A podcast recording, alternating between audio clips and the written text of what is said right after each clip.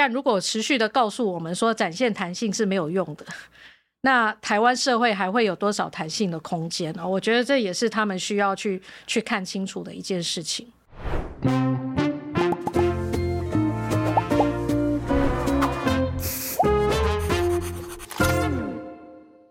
大家好，我是范琪斐，我是吉娃娃，欢迎收看《匪夷所思》。好，那今天阿姨想知道啊，我们邀到的是萧美琴、嗯、啊，这是民进党这个副总统候选人，没错。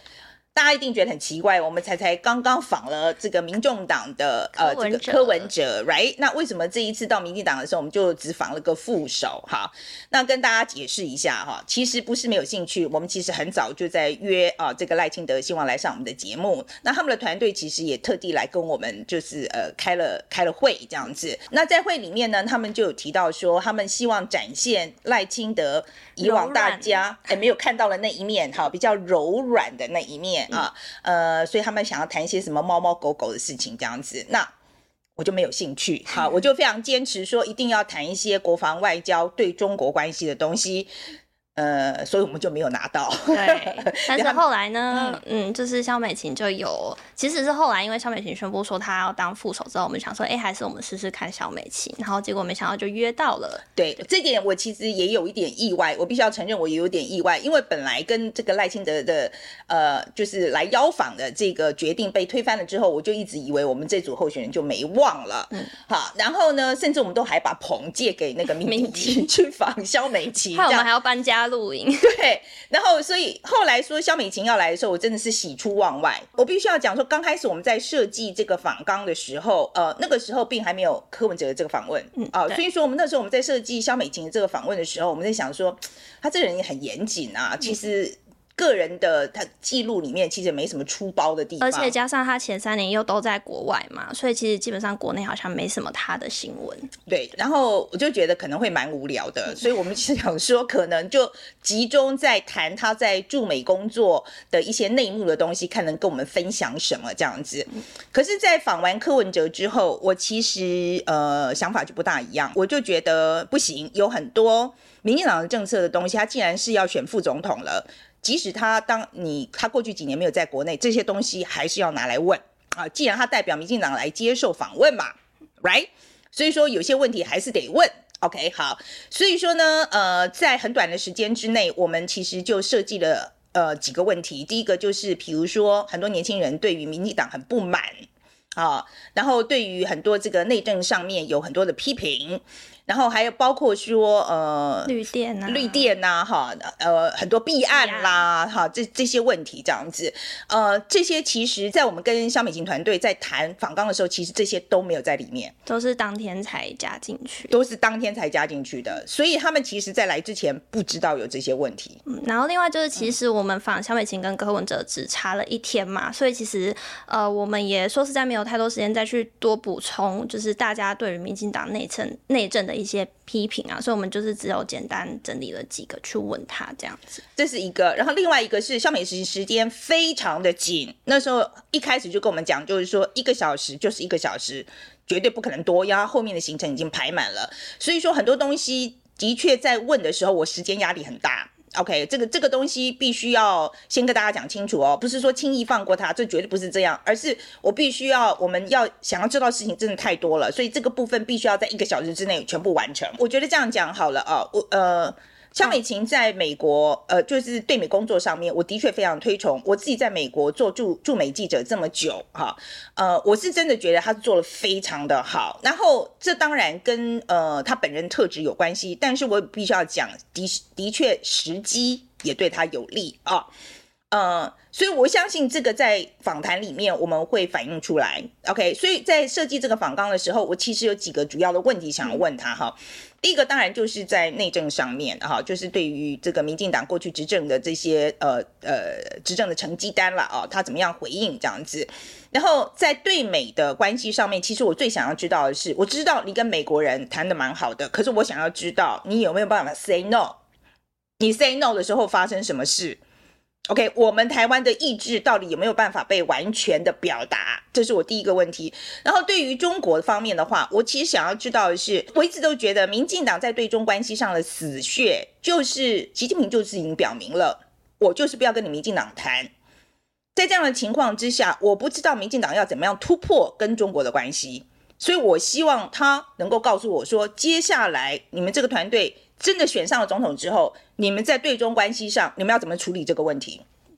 好来，那吉娃娃换你。嗯，好，那主要在驻美工作的话，其实我们会好奇的是，像是美国他们的两党斗争，其实也是蛮激烈的，所以那时候也有想要提问，是说，哎，他怎么样在美国两党之间去做协调啊、沟通啊，然后呃，怎么样就是在这个状况之下，然后能够去说服他们说，哎，来协助台湾的一些事务这样子，就是、那就不要说今天说了一个什么，对对，好像然后另一边又推翻，对，然后或者是说，或者是说，跟跟这边靠得近一点，另外一边你就。会被惩罚这样子啊！你不要以为美国不会这样，他会的。OK，所以说我觉得在这中间要取一个很好的平衡，这是蛮困难的啦。嗯，对。然后再来在中国问题上面，就是我们那时候也有讨论到一个问题，是说，呃，因为今天习近平他不想要跟民进党谈的话，那民进党可不可以接受说我们今天派一个代表出去？那这个代表可能不是民进党的人，他能不能接受这样子的事情发生？就是我们要问这个问题。这问问题问题对我来讲是重要的，嗯、因为国应该大于党吧，对，right，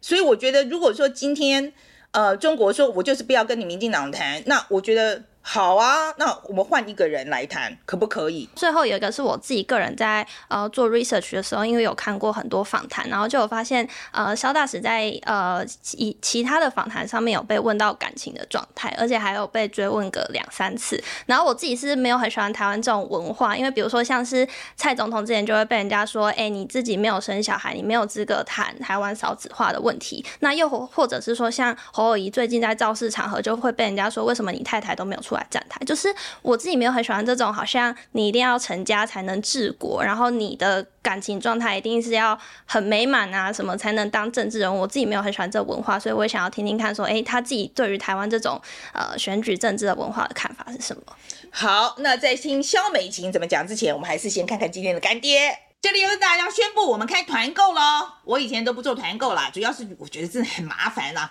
不过这次产品就是我很喜欢，就是这个 NeoFlame 的不粘锅锅具组。那开团之前呢，我大概用了一两个月啊。不粘锅的省油，大家都知道嘛，哈。但是 NeoFlame 呢，强调无毒、好清洗，价格又非常的实惠，我觉得非常适合推荐给有锅子需求的观众朋友们。而且厂商也很阿莎力啊，他送很多赠品，哎，有兴趣的话到资讯栏看详细的资讯哦。感谢干爹支持我们做更好的节目，我们回正片吧。我还是称呼您大使好了，嗯、因为大使是终身的职，终身职衔嘛，哈。大使这一次选总统这件事情，我自己已经有想法了。嗯、但是政党票这件事情，嗯、呃，我在投给民进党之前，我必须要说，我必须要，我我常常会想说，我需要制衡，嗯，我需要政党轮替。然后再加上过去这八年，呃，很多人其实是批评很多的。我想要知道说，对于像我这样的选民，好了，嗯、就在想说，我们我觉得我们需要政党轮替，然后我们需要制衡的这样的选民，你希望跟他们说什么？我自己在立法院待待了十四年哦，那其中有作为这个没有过半的执政党，也有做过过半的执政党，在政策的推动上，真的是。这个差距很大。您刚提到的这个有关制衡的这个事情哦，我觉得台湾是一个非常开放的民主国家哦。我们制衡的方式有很多哦，包含我们现在有非常公开的媒体环境哦，那而且是非常。Robust 非常非常多不同意见的呈现啊，甚至是相当独立性也也很高的啊媒媒体环境。那第二个呢，其实我们在地方政府的层次上面，几乎是一面倒的国民党在执政啊，所以呃，我我觉得我们的台湾社会已经演变到一个政党政治竞争非常强烈的时代哦，呃，倒是嗯在。可以看到的政治结构上，哦，比较不会担心没有制衡的权力的问题。那另外一点我要讲的就是说，我们的公务体系啊，在呃从首次的总统民选啊到几次的政党轮替哦，已经在某种程度上成为国家的公务体系哦，不是早年的这个党政军不分的一个公务体系。所以呃，我我觉得，嗯。综合各种的因素来讲，台湾真的要很顺畅的来推动政策，尤其是现在我们内外的情势挑战这么多哦，那我们其实没有多少精神可以在内耗上面啊。所谓的内耗，就是一些一些没有建设性的这种以政党恶斗哦所带动的为反对而反对的这个内耗上面哦。大使，我懂你的意思啊、哦，嗯、就是说你是觉得说我们的体制就宪政体制目前来讲已经有提提供这个足够的制衡的机能了啊、哦，可是我觉得这个没有。没有办法回答另外一个，嗯，大家造成我我我觉得应该是很多人的心声，比如说像是房价这个东西好了，房价这个东西，我觉得民进党的政策，其实他在二零一八一九年的时候有推就推放推一个政策嘛，就是那时候开放融资，所以造成这个房价整个飙涨，这样。这是政策直接就造成这个房价飙涨。我的意思就是说，像我们这样的 YouTuber，我们都做过，我们都做过一题叫做政府打房都打假的，不是只有一个，很多人都做过。我现在就讲，就是说，在民进党执政不足的这个部分，如果您真的当了副总统，民进党怎么样说服大家说，我们未来四年一定跟以前不一样？有关年轻人所关心的这些议题啊，像这个房价啦、哦薪资啊等等的，我们其实也呃过去这几年也很努力在做哦，包含社会住宅的新建推动哦，那也有一些特定族群的这个租金补贴等等哦，就是一直要维持一个台湾毕竟是有它的这个市场机制跟。跟这个资源分配的公平性哦，两者之间怎么去找到最适切的平衡点哦，其实是蛮重要的哦。所以呃，在这几年的政策上不断的在推动。那我其实也在其他节目上有提过，有些问题是很复杂的，未必是一帖处方就能够立即解决，而且是而是要用很多不同的方式，这个同时来来来来缓解哦，甚至还。未必能完全解决哦，是来来来缓和哦这些问题对社会，尤其是年轻世代所造成的冲击哦。那呃呃，你也住过纽约哈？那我以前也在纽约念书哦。其实每个社会它都会形成一些不一样的政策哦。那这些政策呃，有的这个这个下去，其实还是有一些不不一样的副作用哦。那我们怎么去？这个多面向的去去找到最适合台湾的政策，那我觉得我们已经有有几项作为哦，包含呃我刚刚提到的这个一些特定族群的租金补贴哦，那这个嗯呃，包租代管啦哦，或者是社会住宅，那我们现在对学生哦也有哦宿舍的这个。这个呃新的宿舍的新建，那如果要在外面租房的，也是有一些补贴的机制在。那这些政策都是想要减缓年轻人面对这个社会，尤其是市场机制竞争之下的各种的这个经济压力。那嗯，我我我可以理解哦，大家希望这个社会更好、更公平的一些迫切感哦。那也可以理解呃，对于一些还没有做到。做到比较完美哦，或者是让大家生活上有一些痛苦或者是不方便哦的这种不满跟跟愤怒哦，那呃，我觉得执政者就是有责任去面对哦。大使，我懂你意思，我觉得这些问题都是很大的问题哦。嗯、可是我觉得在民进党现在目前的状况是，嗯、你觉得是政策出了问题，还是跟民众沟通的问题？因为我听你在讲，我当然知道当家为难，嗯、很多东西也不是说短期就可以完成的。嗯、但是我觉得对于年轻的朋友来讲，他就是觉得我的状况就是。长久以来八年了，我都没有看到任何的改变。嗯、所以你觉得是政策上出了问题，还是在跟年轻朋友的沟通上出了问题？呃，可能没有什么样的绝对了哦，也也许两者我们都需要去做检讨的。那我们接下来我想看看，就是说另外一个，我是觉得政策拟定，我觉得大家会有不同意见，就像你讲的、嗯、啊，就是说呃，其他的候选人可能也有其他的办法，因为大家想的逻辑可能不大一样。嗯、但是我觉得另外一个大家的 concern 就是说。是避案这个部分，嗯、就是说防避这件事情，比如说从前瞻到绿能啊，我觉得我觉得政府是提已经真的投入大量的经费，哦、嗯，也投入了很多的力量这样子，可是还是常很多人会讲选举绑桩啦、土地自己人这种争议，这个问题怎么办？嗯哼。我觉得这个问题还是呃，第一个我们还是要有独立的司法体系了啊。那我觉得只要是有有弊端、有贪腐，就应该要有司法体系，这不能用政治解决啊，这一定是要司法去去解决的问题啊。那我觉得经过这么多年啊，当然早年台大家对司法的呃公信力、对它的独立性哦，也许早年都有一些批判，但是我觉得我们社会呃的期待哦，以及我们呃整个司法体系的的的的的这个呃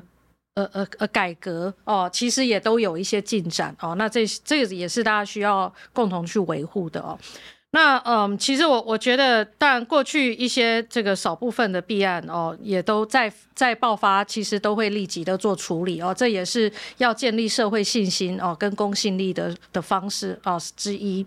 当然我，我我觉得我觉得比较可惜的就是说，绿能政策其实全世界都在推哦，为什么在台湾它反而成为一个呃这个好像绿能本身就是一个一个弊案一样？其实绿能全世界都在推，而且我们的企业哦，我们的企业台湾有。一些跨国公司，它在国际上也是有要用绿电的需求，因为现在全世界的这个减碳政策啦，甚至碳交易政策，那所以我们去投资绿能、投资绿电，它是一个全球的趋势哦。那嗯，所以我我觉得大家在看这个事情哦，应该把政策这个跟。呃，一部分的这个所谓的的弊弊端弊案哦，来做分开的处理哦。那呃，如果有弊端有证据的话，就办。没有证据的话，全面的抹黑，其实是非常不厚道也不公平。对，可大使，我觉得其实比较大的问题就是说，现在因为我们民主民主制度的关系，嗯、我觉得，比如说我们要推绿能好了，嗯、我觉得很多时候是其他团体就会跳出来说，那为什么丢这么多钱在这上面？那我们怎么办？这样子，嗯、我觉得这是民主制度本身的这个。这个算是我们的软肋吗？对就是说，可是我觉得我们如果又要强调民主，嗯、但是今天均沾的结果就是什么东西都做不成。嗯、所以我觉得，我不知道，就是其实我不是，我不是说，我觉得每一个党都会有这个问题，嗯、应该是说，而且不是只有台湾有这个问题，其实每一个民主政体都有这个问题。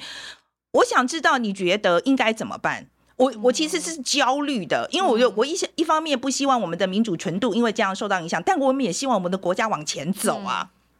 我我觉得现在台湾的绿能哦，这个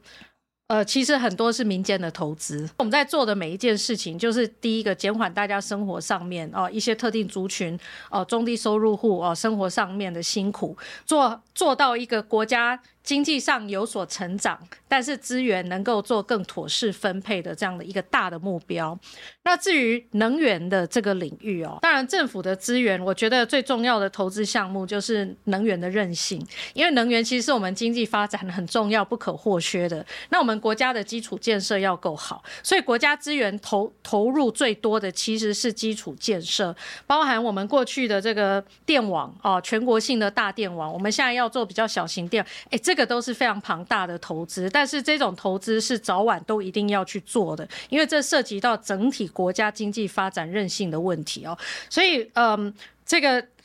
这么多不同的面向哦，都是一个执政者在考虑国家资源，或者是我们在经济发展上有一些这个我们现在这个财政。体质相对健全，有一些余裕的资源，我们把这些资源拿来，应该优先投资哪一些项目？我我我觉得这些都是可以在公共政策领域去做很好的辩论跟讨论了。哦，我希望是了，那是一个良性的辩论，然后我们可以就把辩论时间缩短一点，这样子、嗯、做快一点，这样子。另外一个，我觉得是呃香港的问题哈，嗯、我们在台香港移民的这个申请案上面。我觉得政府做的真的不够，嗯，而且我觉得很多香港的朋友们他们的抱怨不是说我不愿意补建，我不愿意，可是真的非常的不明确，大家在骂说选前啊，选前。挺香港，然后选后就挡香港，这个骂的其实是有一点道理的。我觉得这真的事情，我们就是只能在口头上支援一下香港嘛，就是我们只能做到这样子嘛。我想这几年哦，我们呃，事实上香港移民来台湾有有几种哦，一种就是一般的移民，然后包含投资移民啦，其实过去本来就有这些管道。那另外一种就是一些比较特殊情境的，就是政治上哦需要寻求特别的处理的，也就是说，也许它不符合其他的移民管到哦，那那我们现在以台湾现在的所谓的一般性的移民哦，本来就有投资移民，甚至还有对于这个侨外生在台湾念书哦，然后之后呃有一些工作权益上面的比较长期的安排啊，长期的定居等等的哦。那呃，我我昨天也去了解了一下哦，现在就香港居民在台湾取得呃居留身份的。人数也上万了哦，那表示这个机制对一部分人确实都有在运作哦。那我觉得也许对一些人他觉得补件啦、手续啦哦是有一些繁杂性。其实我觉得不是，不是，我觉得主要的 complaint 是在不明确。哦，我觉得是我们的政策很不明确。嗯，我觉得这个东西是有可能修正的吗？我我觉得，如果是因为政策不明确，大家不清楚哦，或者是手续上这个流程上哦，有一些大家觉得是很 confusing 哦，我觉得那我们就应该要做更好的沟通了哦。那嗯，这个也要定，可能定期的也要跟这个香港的移民哦，或是想要来的，也例如说一些说明会啦什么。不过就我的了解，陆委会确实也办了几场哦，也许做的还还还不够，我想这都有随时在继续扩大办理。跟检讨的空间呢？我其实在美国的时候，我常常碰到智库的或者是美国的记者，他们常常会跟我讲说，在问美国可以帮台湾做什么之前，你们可不可以先确定一下，你们台湾到底要什么？因为他们也是看到说，我们的台湾这个民意，其实在很多议题上，他其实意见是不一致的。我不知道在你在对美工作的时候，这会不会是个问题？呃，当然，我们希望国内对外政策上能够尽量的有更大的、更高度的共识。对，对我们的外交工作来讲，当然是会更容易了哦。那呃，我觉得台湾民意是有几项共识，是可以让我们很清楚的去向美方做说明的哦，包含呃，对我们整个现在的。这个想要维护和平的决心哦，那维护呃维持现状等等这些在民意各种的指标上都有一定的的这个共识哦。那另外在经济上面哦，跟美方的这个跟跟跟美国的经济上有能够进一步的发展哦，包含我们多年来在争取的呃贸易谈判啦，或者是税务政策哦等等的啊。当然，虽然国内对于这个路径有一些不同的意见哦，不过呃基本上我们也都可以很有把握的告诉美国人。说我们很希望能够跟美方深入呃深化我们双边的经贸关系，那我们需要这些。机制存在哦，才能够 incentivize，才能够让我们的经贸关系更、更、更、更密密切哦。虽然在过程当中，因为国内政治的攻防哦，会让他们听到一些很 confusing 哦，也许呃呃呃觉得意见不太一样的哦，但是我觉得整体来讲，呃，这个台湾人呃是对世界都很友善的哦，想要多交朋友哦，这样的一个大方向哦，其实呃也都给我们很好的基础。嗯，莱猪那个事情会不会很棘手？呃呃，确实是是很棘手哦，因为我们呃一直想要深化跟美国的经贸关系哦。那我记得有一位以前布希时代的官员曾经跟我说，当年他们在跟韩国谈自由贸易协定的时候，曾经有内部讨论要不要也跟台湾启动，可是那个时候几乎是一面倒的，不认为台湾已经准备好哦。也就是说，我们。花很多时间去谈，也不会有任何进展哦。他他们觉得就是在浪费时间。他们觉得台湾应该要展现一个跟国际接轨的的的的努力哦，跟标准哦。所以我们在一些。这个科学的检验标准上面哦，需要去跟他们做做做这个接轨。那确实在国内上也引发很大的争议。到后来呢，我们政府也做做各种边境检查啦，什么这个标标签啊等等的这些作为，我们的科学标准是已经把它一致化了哦。那那我想我们也也尽到说我们要这个跟国际接轨的决心哦，让他们觉得说，哎，后续再跟我们继续谈其他的贸易问题哦，那我们也可以一样用比较科。科学比较理性的方式来看待哦，各方贸易的结合。OK，好，那倒过来看啊，嗯、我们现在来看，因为美国也是非常分裂，嗯、现在这样子。啊、然后 我看你这个表情就知道很头痛吧？是啊，就是周旋在他们的两党之间，确实也是需要随时谨慎拿捏，要做好平衡的。对，对就是说这个东西也很 delicate 啊。我我觉得，我觉得，呃，现在就是你自己我。我举个例子好了，就是两党之间要怎么样？你觉得如果这件事情我做了，可能另外一边就会举给给大家举个例子。应该这样讲啦，我们其实美国民主共和两党之间的竞争非常的激烈哦。我们看到这个，光是上次总统选举之后的很多的争议哦，甚至还有。这个国会这个这占领国会等等的这些这些争议发生。那那所以我们随时都要很小心，因为我觉得台湾不能卷入这个都一一旦卷入了哦，我们我们的问题就不能选边站，对不对？永远都解决不了。这不是不能选边站，而且要很小心。有时候会有一边想要拿台湾的议题去。这个去攻击另外一方哦，说另外一方这个做的这个不对，那个不对，或者是这个做的太少，那个做太多。那我们我们真的要很小心哦，台湾不能变成是他们这个内部在在辩论跟斗争的工具。那所以我们真的两边要非常谨慎的去拿捏哦，那不能掉进任何一个陷阱。哦、这个这个这个要取得各方的信任，同时当然你。不选边站的同时，又要他能够信任我们哦，这个过程都是非常的 delicate。所以那一次裴洛西来，嗯，明显拜登就是白宫的意见跟他就是想法是不一样的，嗯、那个其实都台面化了。那那一次你怎么办？当下呃比较重要的是，白宫很在意说这个裴裴洛西访台的这件事情不要被做错误的解读。那我想裴洛西他的呃主观的意见是。很单纯，就是他觉得台湾人不该孤单，那应该要给台湾支持，给台湾关心，尤其我们面对这么大的这个压力的当下哦。当然，那你怎么跟他说？啊？你怎么跟他讲说不要气？这个就是说怎样把他拉回来一点？其实各方面的沟通也是很明确，就是说。他没有要改变现状，他就是要展现说台湾人不孤单，哦，那那我觉得这个 message 也很重要哦，他也不挑战美国现行的这个对台湾也好，对两岸之间的政策哦，那这一点其实他也都做了这个很很直接的说明哦，那那所以这个比较直接的说明也是一个减少误判的的方式哦，减少这个意外的方式哦，但是我我我是这个。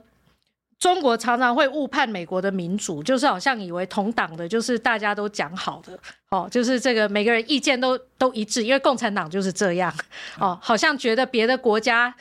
这个这个党下令了，大家的意见都要一致，所以他们当中有一个比较大的误会跟误判，就是觉得好像拜登跟佩洛西在演双簧，哦，那那这个意见不一样是玩假的，哦，是怎么样的？所以所以嗯，我我觉得。所有的事情就是要多沟通哦，减少这个误解，降低误判的机会哦。那风险也要做很妥善的控管。可是我觉得佩洛西这个事情，其实在国防上来讲，呃，后来其实真的的确引发了很多后遗症，因为包括比如说攻击不断的超过海峡中线，然后比比如说到呃台湾的东海岸去进行这个演习，这些东西其实是的确是。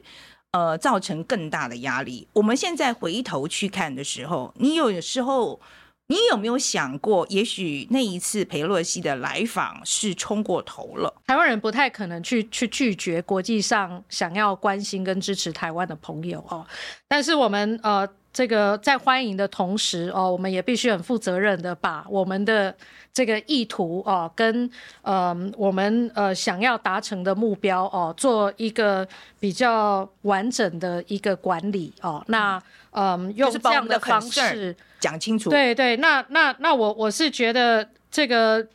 这个一有一部分的人指控裴洛西哦挑衅，我觉得这对他也。不是很公平的哦，我觉得现在呃，真正挑衅的不是裴洛西哦，其实要用这个武力解决问题的也不在，也也不在台湾，其实是目前是在北京哦。那我们要怎么去去减少他误判的可能性哦？那避免呃这个不必要的意外，那后续再 manage 包含这个这个。下一任的议长哦，在呃 McCarthy 哦跟我们的互动的过程里面哦，其实我们也都每一步都做了一做过做了更细致的哦这个呃管理哦。那呃后来在美国总统过境期间，在美国的互动哦，我相信也是呃用一个不一样的方式呈现了美国朝野一致，尤其是国会议员对我们一致的支持跟认同哦。那呃我们走的每一步。呃，我们台湾怎么去看待，怎么去处理，也是一个建立信任的过程。其实我觉得在 McCarthy 那一次的事情的处理的时候，我其实觉得就已经嗯有比较缩回来一点啊，就是 scale back 我。我我我觉得英文比较精确啊，我就不是缩回来，我觉得应该是讲就是说呃稍微降温一点的做法这样子，我觉得没什么不好哈。呃，我可是我我我在我想知道，在你的经验里面，在跟美国政府沟通的时候，say no 的时候，他他对我们的顾虑有多 understanding？就是说好沟通吗？我觉得我们呃跟美方行政部门跟国会又不太一样哦。那我们跟他们沟通哦，已经是非常的呃。紧密哦，有时候确实有意见不一样的时候，但是也因为有双方的信任，所以我们也可以直话直说。有时候我们有意见不同的时候哦，我们有一些辩论，有一些 argument 哦，但是大家都是这个呃，可以在一个信任的状态之下表达不同的意见，然后最后再做一些呃管理跟跟共同的处理跟阴影哦，所以呃，我想。这个我们呃多年来呃这个所建立的一些基础也在哦、呃，也让我们呃都可以很坦诚的在做沟通。嗯哦、呃，那当然国会比较复杂一点，因为意见很多，呃、国会议员的这个意见本来就是这个 range 是是很大的哦、呃。那那嗯，这个每个人扮演的角色也不太一样啊，所以我们在在在处理上哦、呃，跟互动上面也会有一些比较细致的不同。OK，好，那最近就是呃呃，就有一件事情，就是说柯文哲，因为有一次就他就脱口而出，他就讲说 AIT 打电话给他关切，嗯、就是蓝白合过后啊，他打电话给他，然后就是说这个有没有中国势力这件事情。OK，嗯，那时候我我知道那个赖副总统有我讲说这是违反外交惯例的，好。你可不可以跟大家讲一下，就是说为什么这件事情会这么的敏感？我觉得一般来讲哦，像我们跟美方之间有很多的互动哦，那这些互动有哪一些是可以公开的，哪一些不能公开的？那可以公开的要用什么形式沟通，或者是什么形式去公开？每一句话我们都是要经过很多的双方的协调。其实每每一件事都很复杂啦哦，我们我们。没有一个事情是可以当做理所当然的哦。那所以我们在对外去评论别的国家的政府的各种的作为，或者是公开化我们的一切的互动，其实呃长期要累积信任感哦，这个沟通的过程很重要哦，这样才会有互信的累积。那所以我我想所谓的敏感性，这是第一个。那第二个呢，就是当然呃各国对台湾政治情势的变化都会很感兴趣，所以常常。这个问东问西的也是正常啊、当然，我回台湾之后，因为忙着选举，我也还没有跟 AIT 有有什么样的这个互动啊。但是就我的了解，这个美方这个在看台湾的政局变化，也会有很多的问号，好说，诶，为什么这样？其实很很多就是想要理解，想要理解。那他们多方去洽询、去询问哦，这也是这个长期哦，我们。他们的工作一样的道理，美国政坛发生了什么事情，我们也是一样。我们的外交官也会到处去问问智库，说你怎么看这个？哦，去去问政党，去问国会议员，说，哎，这个事情的发展，大家有什么什么预期？这个也都是我们日常工作的一部分了。好，嗯、那那赖副总统那一次讲到，就是说，呃，他说，呃，当台湾总统可以走入白宫，我们所追求的政治目标就已经达成了。嗯、我知道这件事情，呃，就引起了很大蛮大的风波，这样。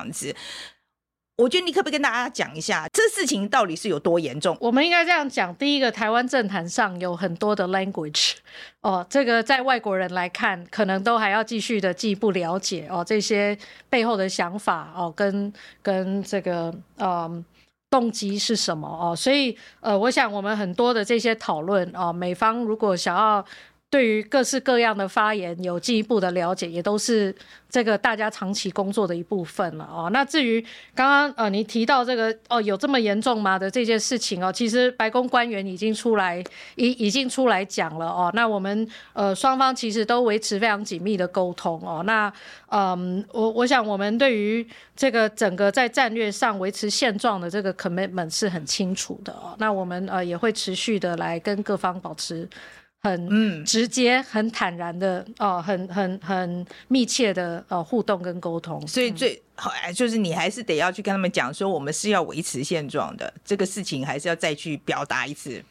所以台湾的政坛上很多的可能这个每天的政治话题很多了哦，那有时候呃我们会被。被误解，有时候被断章取义，有时候是这个用一种比较象征性的讲法哦，跟哦等等的。其实我我我想我们嗯，要维持各方的信任哦，这个沟通的过程都都都是必要的哦。这个本来就是经年累月所累积出来的。我们谈一谈，就是中国这一边好了。嗯、我在看民进党的对中政策的时候，我其实觉得民进党有一个很大的死穴，就是习近平就摆明了，我就是不要跟民进党谈。我不知道民进党要怎么样处理这个问题。这确实是一个问题哦，因为呃，他们自己也说，他们还是会努力用和平的手段哦、在看待两岸的关系。他们甚至也也用很这个积极的政策，想要让更多的台商啦，很多的这个台湾民间团体哦，这个持续的跟他们维持比较正向的互动哦。那那所以他们呃这样子的一个做法哦，是其实蛮矛盾的，因为不管你喜欢不喜欢哦，民进党也是台。湾呃有一定的民意的基础，也代表了一定程度台湾人的心声哦，所以我我觉得呃他们这个这个政策哦是呃这样子的一个态度哦，这个嗯、呃、有有有必要在在。他们他们有必要再检视啊，当然他们不检视，这个就是你你在讲的问题哦。嗯、那我觉得重点就是在在国际上哦，我们还是要获得大家的信任哦，这是关键。也就是说，在每一个事情的呃发展的过程当中哦，或者是每一个事情的立场上面，我们自己要站得住脚哦。也就是说，我们自己所展现的负责任的态度，我们自己要展现一个可以被信任的态度，那获得更多的国际上对我们的。支持，那我也觉得从台湾人在看怎么去面对两岸关系哦，我们更有实力，或者是国际上更多朋友支持我们，也会让我们更有信心去面对它。因为毕竟我们现在是一个很不对等的一个一个不对称的哦一个一个现象。但是我们呃也讲到说，我们希望是用一个对等尊严的方式哦来跟对岸互动。那如果说今天。因为他就是，比如习近平啊，就是他就是，他就说我就是不要跟民进党谈这样子啊。有没有一天有可能民进党可以接受？好，没关系，那我就让别人去谈，可以吗？我我觉得我们有一个主张哦，是非常明确的，也就是台湾的未来要台湾人自己决定哦，所以没有什么什么一个人就可以去谈什么事情，或者是。做任何违反台湾民意的承诺的事情，其实这样就不民主了哦。今天如果说你去为了谈而谈，然后他要求一些呃一些一些条件或者是一些。嗯，这个违背台湾民意的，如果说，诶，他可以用更多同理心来看待台湾的民意，哦，那呃，用一个更有弹性的方式来愿意对话，我相信台湾民意也可以支持哦。那没有台湾民意支持出来的对话或者是谈判的结果都不会持久哦，所以台湾的民意其实是最重要的。是啊，其实我觉得是是的确是要有民意的基础啦，这个我觉得没有问题。嗯，嗯，可是我觉得最近在呃，在美国有三个重量级的学者啊，嗯、他们在他们就发表了篇文章，在讲一个重点，他就是维持现状这个东西哈。嗯、然后他们的前提就是要避免战争嘛啊。可是，在避免战争这一点上面，呃，他有提到一点很重要一点，就是说你不能让中国完全失去希望。你觉得民进党在这上面做得好不好？我觉得我们的责任倒不是在给他们希望了哈，而是在于很负责任、很冷静的哦，来呃提出这个我们对于现在国际情势的以及国际的环境底下哦，我们呃可以找到的最大公约数在哪里啊？那我们都知道对方有一些想法是我们台湾民意没办法接受的，例如说。他的一国两制，香港这个这台湾社会已经很明显是不能接受的。那也许台湾呃也有一些主张是他们不可能接受的，但是我们还是有一些公约数在。那就是为什么我们现在在讲维持现状，就是任何一方哦都不会轻易的去改变。就是大家都知道，这是一个在现阶段。也许没有人是完全满意的的的情情况之下，但是它是一个可以让两岸关系哦持续的运作，它是可以让国际社会安心的，它也是让台湾可以获得国际社会支持的基础哦。那我们呃也可以呃在这样子的一个基础之上哦，来找到一个双方可以接受比较嗯有有。有有建设性的的互动模式了哦。那那我觉得其实最近在看一些，嗯，这个他们事实上内部现在压力也蛮大的哦。那不管是在经济啦、社会啦，很多的面向哦，我相信他们现在也是期待去呃很很期待去营造一个比较稳定的外在环境。我们也要一个稳定的外在环境，这一点就是我们两个的的公约数，就是说只要维持这个状况，不谈也没关系吗？呃，我觉得你像美国最近拜喜会哦，他们就一直提到说，呃，要要维持 open lines of communication，哦，我想这一点呃，大家都能够，如果能够维持有建设性的沟通管道哦，呃，是。呃，总是好的哦。那呃，我们这边也一直持一个开放的态度哦。但是我们一也同时觉得，他不能够去设下一些违背台湾民意的前提。哦，那呃，这一点呃，我相信国际社会也是呃可以理解。今天不要说民进党，任何的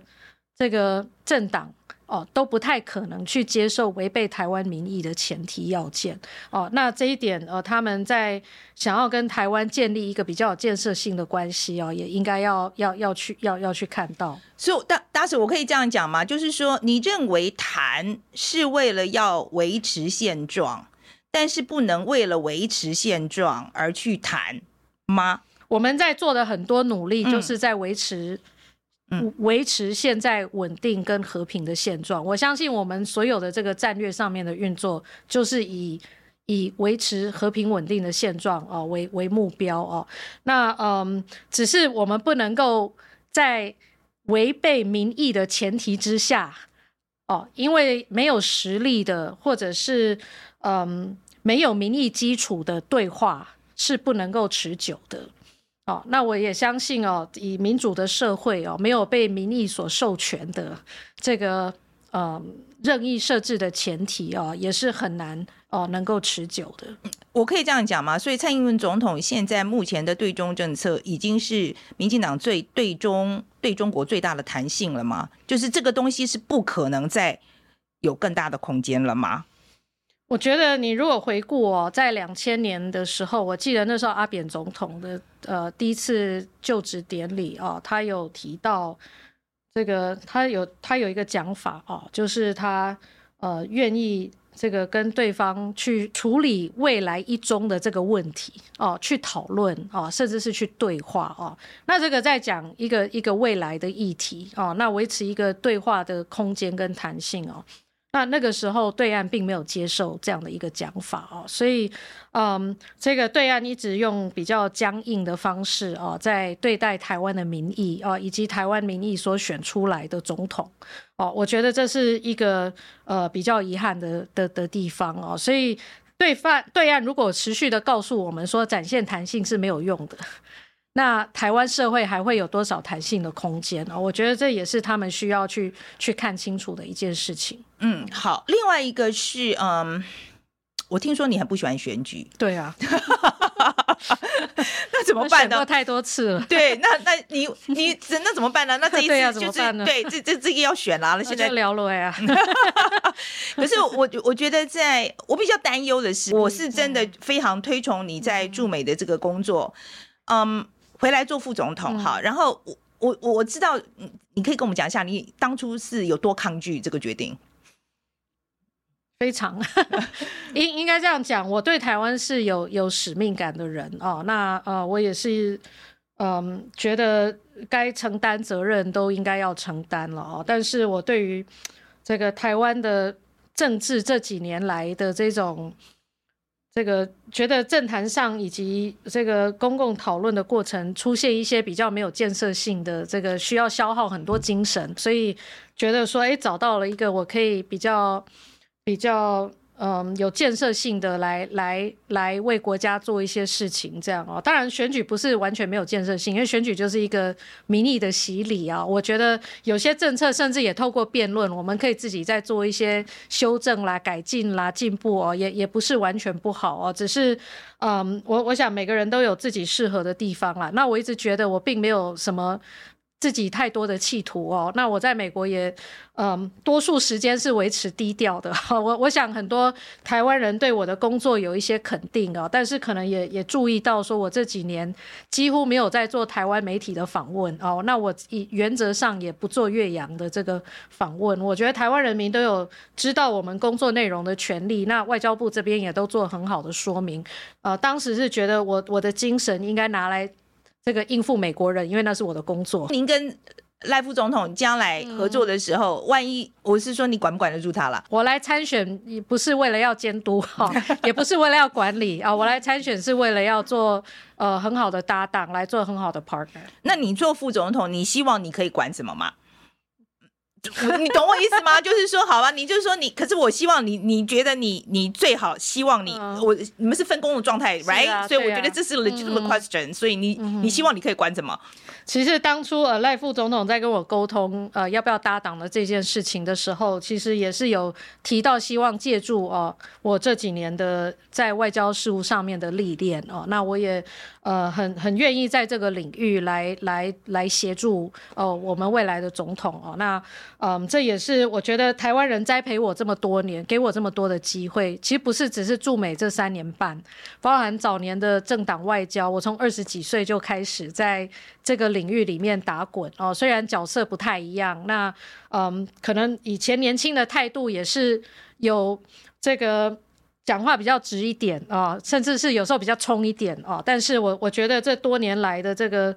折冲跟磨练哦，也也造就一个可以建立到现在一个非常紧密的互动关系，呃，也也期待这样子的基础在未来呃台湾需要的时候是可以用得上的。我觉得你也跟蔡总统，我觉得虽然是驻美代表，你们也是 partner 的关系啊，哈、嗯，然后将来跟赖副总统也是那个 partner 的关系，就这两个人的风格上最大的不同是什么？我想，嗯，这个在在在风格上面，这个蔡总统，嗯。呃，很很重视这个这个幕后的政策的协调，其实他他是一个协调者，当然最后也是裁决者。哦，但是他很重视这个政策的形成的过程哦。那我觉得，呃，相较于蔡总统，呃，赖副总统他以前呃有多年的在从基层哦，甚至是地方政府一路上来的一些经验的累积哦。那那他对一些政策主张有有有，其实因为过去的经验的一些看法。那所以也许决策风格不太一样。我现在没有说哪一个好，哪一个坏，但是最好我们就是有一些 combination 啊，就是、嗯、呃，我们呃都要有一些过去的历练啊，但是同时也要能够呃来听一些不一样的意见啊，同时来协调，尽量凝聚社会最大的一个共识哦，这从来都不是件容易的事了。那对我来讲，我的历练也造就了我可以跟很多不同性格的人哦做 做沟通跟对话。外交上本来就是这样，我们要面对的人是千百种了哦。那那在在在各种不同的意见当中去折冲，去找到大家。最能够接受的公约数哦，怎么扩大我们的利害利利益哦？其实都是这种这种历练啦。那所以我，我我也相信我可以跟呃赖副总统成为很好的 partner。我是这几天我们呃在看那个访问你的时候，嗯，他问了你好几次为什么还不结婚？看他一直问你追问你这个问题的时候，我我真的会觉得你你为什么一直要问这个问题？嗯，就是你我我不知道你在。台湾啊，就是这次选举的过程里面，或者是你整个这个政治的呃这个生涯里面，嗯，你会不会觉得一直被问这个问题很烦？我是觉得这样哦，就是这些问题，例如说你怎么穿衣服，你头发要不要剪，要不要怎么样，好像对男性都不会这样问。现在有没有人在问其他的男性候选人说他衣服怎么穿啦、怎么样？可是好像对对女性，大家就是一直关注这些。我曾经早年在立法院，我刚进立法院的时候，已经在也也二十几年前了啦哦。我一开始就是全就就只穿黑衣服这样，我觉得诶，这样第一个大家不会跟你跟你在这个这个指指点点的，第二个这个好像感觉比较 powerful 哦。OK，那但我那时候很年轻，我我我需要这个。这个建立比较凶狠的形象哦，那嗯，但是我我是觉得这个社会上可能对男性的从政者以及对女性从政者会有一些不一样的角度哦，那嗯，对我来讲，我是嗯很 ambivalent。一方面呢，作为一个女性的从政者，我我很幸运，我获得很多人的的照顾、提携跟关爱，包含我很年轻的时候，有一些人不太觉得这么年轻的这个嗯从政者可以承担的责任哦，有一些年纪不小的这个。老老绿男愿意信任我哦，来交付我这些任务哦。其实我我觉得在这个党内，呃，有有这样的信任关系跟不同世代的这个共识哦，是非常珍贵的。可是另外一方面，确实哦，我觉得我们是在从政哦，我们不是在创造浪漫的故事 哦，所以一直重复的去问这些问题，确实呃也不太适合在我们我们在从政的人。但是我觉得。嗯，现在有一些就是朋友的关心了哦，我我是觉得现在有有有一些朋友会我我我早年的时候可能会比较比较 confrontational 来看待这些，可是我现在非常的坦然哦，就是、嗯、呃我我也要让社会知道，就是我我的责任不再创造任何浪漫的想象哦，那但是呃同时我我我我也很谢谢很多人对我的关心了哦，那这些关心各种的面向都有哦，那那我们。呃，要要要从政，大概就是要面对了。你可不可以告诉年轻朋友们，为什么参政很重要？呃，这个政治是建构我们国家政策哦非常重要的过程哦。那如果年轻人觉得，嗯、国家的政策哦需要给年轻人更多的照顾哦，那参与是最直接改变的方式哦。所以我也嗯、很鼓励。这个不怕厨房热的年轻人哦，都能够呃多关心公共事务，多参与啊！我相信也只有参与才能够改变。你这一次参选可能也是这个心情啦，反正就要聊了，K 呀，也是。好了，谢谢你啦，好，谢谢。OK，好，那个先跟大家解释一下好了啦，哈，我觉得上次如果有看到柯文哲专访的，可能马上就会注意到说，哎，怎么这一集短那么多？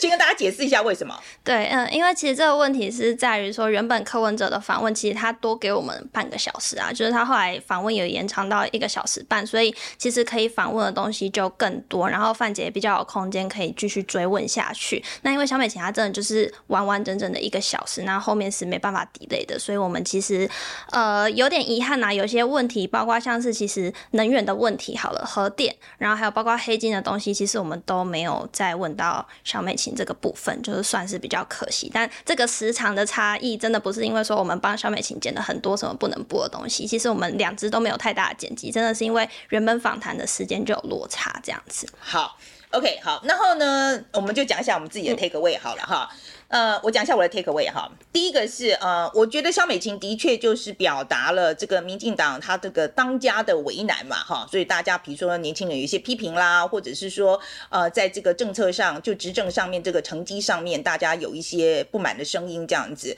呃，他的确是表达了，但是我在他跟他这个短短的这个交谈的过程里面，我其实也可以感觉到，嗯，我觉得。将来在内政上面，我觉得民进党的开创性是不够，基本上就是会维持前面八年的做法。OK，这是我的第一个感觉，这样子。那第二个呢，就是在对美关系上面，当我问他说你怎么样跟美国人 say no 的时候，他其实没有太直接的回答，他只有说啊，这个就是要长期的沟通啦，啊，呃，这样才能够彼此获得信任，这样子。嗯，然后他不断的强调的就是维持现状这件事情，就延续蔡政府的这个立场。对，他就是不断的强调就是维持现状这个东西。所以我觉得在对美工作上面，如果今天将来是民进党。呃，其实说实在，三党的这个对美政策其实都差不多了哈，所以我觉得这个部分，我觉得接下来的四年应该不会有太大的意外。在对中政策上面，我其实很想要知道的就是民进党如何打破目前哦，就是跟中国完全没有办法谈的这个僵局。嗯，他的他的方式就是在讲说，一方面他讲说是是是中国不跟我们谈的啊，又不是我们不跟他们谈这样子啊。可是我觉得基本上来讲，呃。他也是在说，民进党已经展现最大的弹性了，要再多的弹性，我觉得是应该是不可能。然后呢，这个底线就是蔡英文现在目前画出来这个底线就这样。嗯，OK。所以在如果是民进党选进这个总统府的话，我相信这个在对中政策上面不会有再更大的弹性了。好，然后怎么样解决这个问题呢？呃，怎么样解决这个跟中国没有办法谈这个问题呢？我的解读啦，应该这样讲，我自己听了感觉是说，呃，要国际上的压力，嗯，一起来跟中国施压。好，那这个国际上我猜就是美国啦啊，那国际友人，就国际友人，我在在在能够讲得上话，大概就美国吧。那也许中国会愿意跟民进党政府谈这样子。OK，然后呢，他也提到说，在我问他说。呃，民进党能不能接受是别人，就是不是民进党人去谈的时候，他讲的是这个去谈的人一定要有民意基础，这讲的是非常的嗯。圆滑啦哈，这讲的是非常的圆滑，但是我觉得基本上他好像你听了感觉他是 yes or no，因为他其实有强调说，像民进党不管你喜不喜欢，在台湾都是有一定民意基础的。嗯、那你今天如果连我的解读啊是，如果如果今天你连有民意基础的民进党都不能接受的话，那还有谁是可以被他接受的呢？好，解读，这是我们的想法。嗯，你有不同的解读，欢迎告诉我们。接下来我必须要讲哦，在他在跟他。访谈的过程里面，我发现一点啊，就是说，呃，蔡英文跟赖清德的决策风格一定会不一样，因为，呃，蔡总统的决策风格，嗯，照萧美琴的讲法，他是比较倾向集体决策，他既是协调者，也是决策者嘛，哈，但是赖清德他就是讲到，就是说，哦，他自己有选举经验，他有他自己的做法，所以我觉得我是从这边判断，我觉得在将来赖清德跟蔡英文。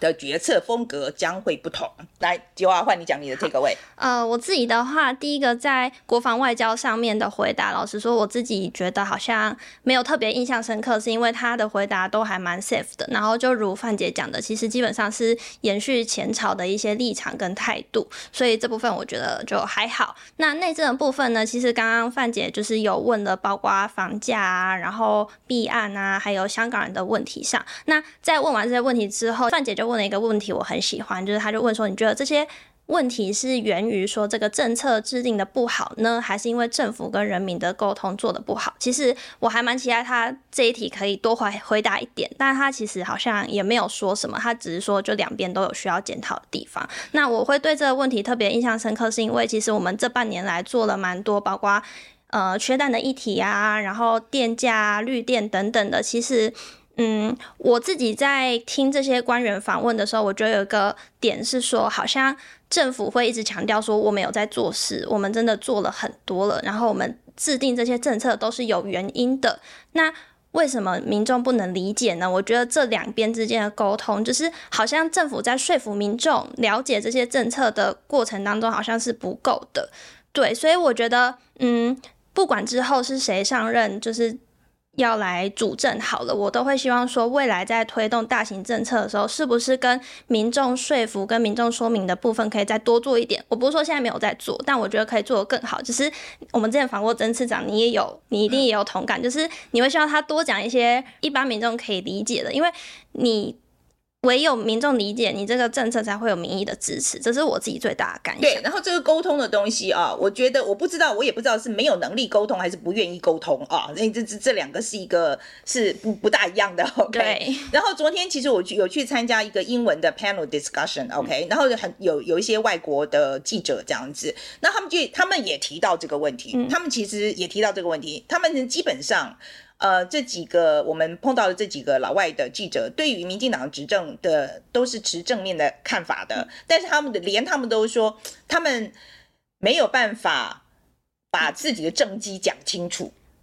嗯，OK，就是说哈他们觉得他们有政绩，但是。他他他们也就觉得没有办法，这个很 humbly brag about their achievement，OK，就是没有办法用一个很好的态度来跟观众讲说他到底做了什么这样子，而且会让民众有一种好像政府一意孤行的感觉。对，所以哦，我觉得沟通这部分或许啊，maybe 就是之后的政府是可以再好好来思考这件事情。那最后一个点的话，是我们有提到外交 wording 的部分，因为其实不管是柯文哲好，或是我们访刚也有问到，像赖清德之前说走入白宫这件事情嘛，就是以前我会觉得好像政治人物亲民一点，讲话随意一点，好像还好没什么嘛，无伤大雅。但是呃，这次访问过萧大使之后，我觉得嗯，他真的。就是很典型政治人物的样子，他很得体，然后讲话也很小心。虽然之前大家都会批评说不喜欢政治人物这样假假的嘛，像他们也会说像蔡总统是读稿机，但我认真觉得其实字斟句酌这件事情是有必要的。我以前觉得还好啦，就是稍微说错话没什么，就是新闻几天就过。但是确实在某些场合上，你说了什么话。是不能被随便，就是不能被当做是理所当然的，所以我觉得这个也是在检视候选人一个蛮重要的部分。而且我觉得在台湾的情况，我一再再讲，我们台湾的情况现在真的是在走钢索，嗯，我们没有太多空间可以犯错。严谨这件事情。我还是觉得，在台湾目前的状况来讲，很重要，是一个非常重要的人格特质。好，来预告一下，我们后后来约到谁？对，我们后来约到赵少康。哎，对，我不知道为什么后来大家就都要来，非常临时。对，现在选选情可能真的激烈吧，所以现在大家都愿意来了。范姐，你觉得为什么你都邀不到正的人？是不是你太凶？我觉得我没有很凶啊，我都觉得我没有很凶啊，都没有正人想要跟你来对话。我我觉得，我都我真的都觉得我没有很凶啊，我我觉得我都只是，但是我们其实都是把副手也当成是就是一整组候选人来看啊，我们的问题基本上也是就是针对就是整体的政策跟他们的政见来问。好了，那今天对于肖美琴讲的哦，或者我们讲的，大家有什么想法的话，都欢迎留言告诉我们。那如果喜欢我们的节目的话，应该要点赞、分享、抖内。好，谢谢大家。